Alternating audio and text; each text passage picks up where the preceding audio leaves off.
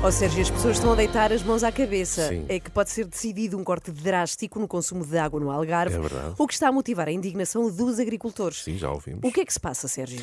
Seca, seca que atinge o Algarve está a atingir proporções eh, muito graves. É a maior seca de que há registro na região. As reservas das albufeiras estão no nível mais baixo de sempre e o mesmo acontece com águas subterrâneas. Neste cenário, a previsão aponta para, imaginem, uma disponibilidade de água para apenas oito meses. Pois, Eh, é para que se tenham uma ideia, as seis albufeiras do Algarve estão nesta altura a um quarto da sua capacidade, ainda menos do que em igual período do ano passado, quando já era uma situação complicado, de seca é? muito complicada. Uhum. Então, hoje vão decidir medidas eh, a tomar. O que é que pode acontecer, Sérgio? Eh, A Agência Portuguesa do Ambiente criou um plano que prevê um corte de 70% no consumo de água para agricultura, 15% para consumo urbano, que inclui o setor do turismo. Portanto, um radical Corte? no consumo Pois. de água. Sim. Então, qual é que pode ser o, o impacto destas medidas? Bom, Desde logo, impactos mais significativos serão na agricultura, um corte de 70% é muito significativo e já ouvimos, os produtores de laranja do Algarve antecipam uma campanha desastrosa, com perdas tanto na quantidade como também na qualidade, da indignação de que falavas há pouco. E, e- para os consumidores? Bom, é aí,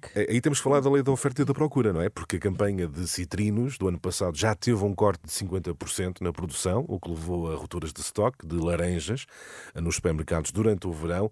E o que é que acontece? O preço acabou por disparar. Claro. Se este ano a situação Repente ainda mais a laranja do complicada... Algarve ao preço do pinhão. Pois, exatamente, o cenário vai agravar-se.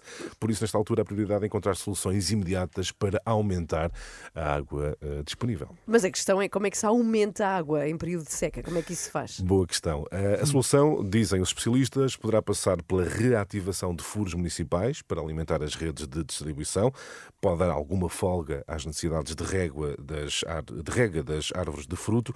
Outra das possibilidades é o recurso a unidades de dessalinização Cá da está. água. Temos Sim. uma costa tão grande. Lá está, só que nenhum destes projetos avançou Pois. eh, de forma efetiva, não é? Eh, Esse é que é o problema e já ouvimos Macário Correia dizer que este é um problema que se arrasta há décadas e ainda ninguém fez nada.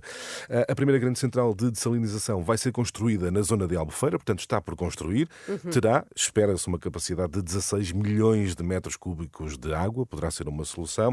Outra das soluções será o tratamento e reutilização de águas residuais para a rega de campos de golfe, que sabemos consomem muita água. E é Pois outra é, das, sorvem muita aguinha ali. dos fatores de indignação dos agricultores eh, se querem cortar água na agricultura, porque é que não cortam também na rega dos campos de golfe. Portanto, Então, pois com certeza. todas as decisões eh, serão conhecidas ao início da tarde. Eu não sou já. engenheira, não percebo nada disto, mas acho que Portugal devia usar muito mais esta técnica de desalinizar a água. Claro, Como se faz, por exemplo, no Porto Santo, Pois. na Madeira. Por há, há 40 anos que fazem isso. Uhum. Temos tanta Aqui ainda água. estamos à espera deste, desta, Deste avanço, ou seja, deste sim, passo. Da não é? central de desalinização em Albufeira Sim, a ser sim. construída. Até já, Até já. Sérgio. Estamos a 18 para as 8 e o explicador fica no site da Renascença e em podcast.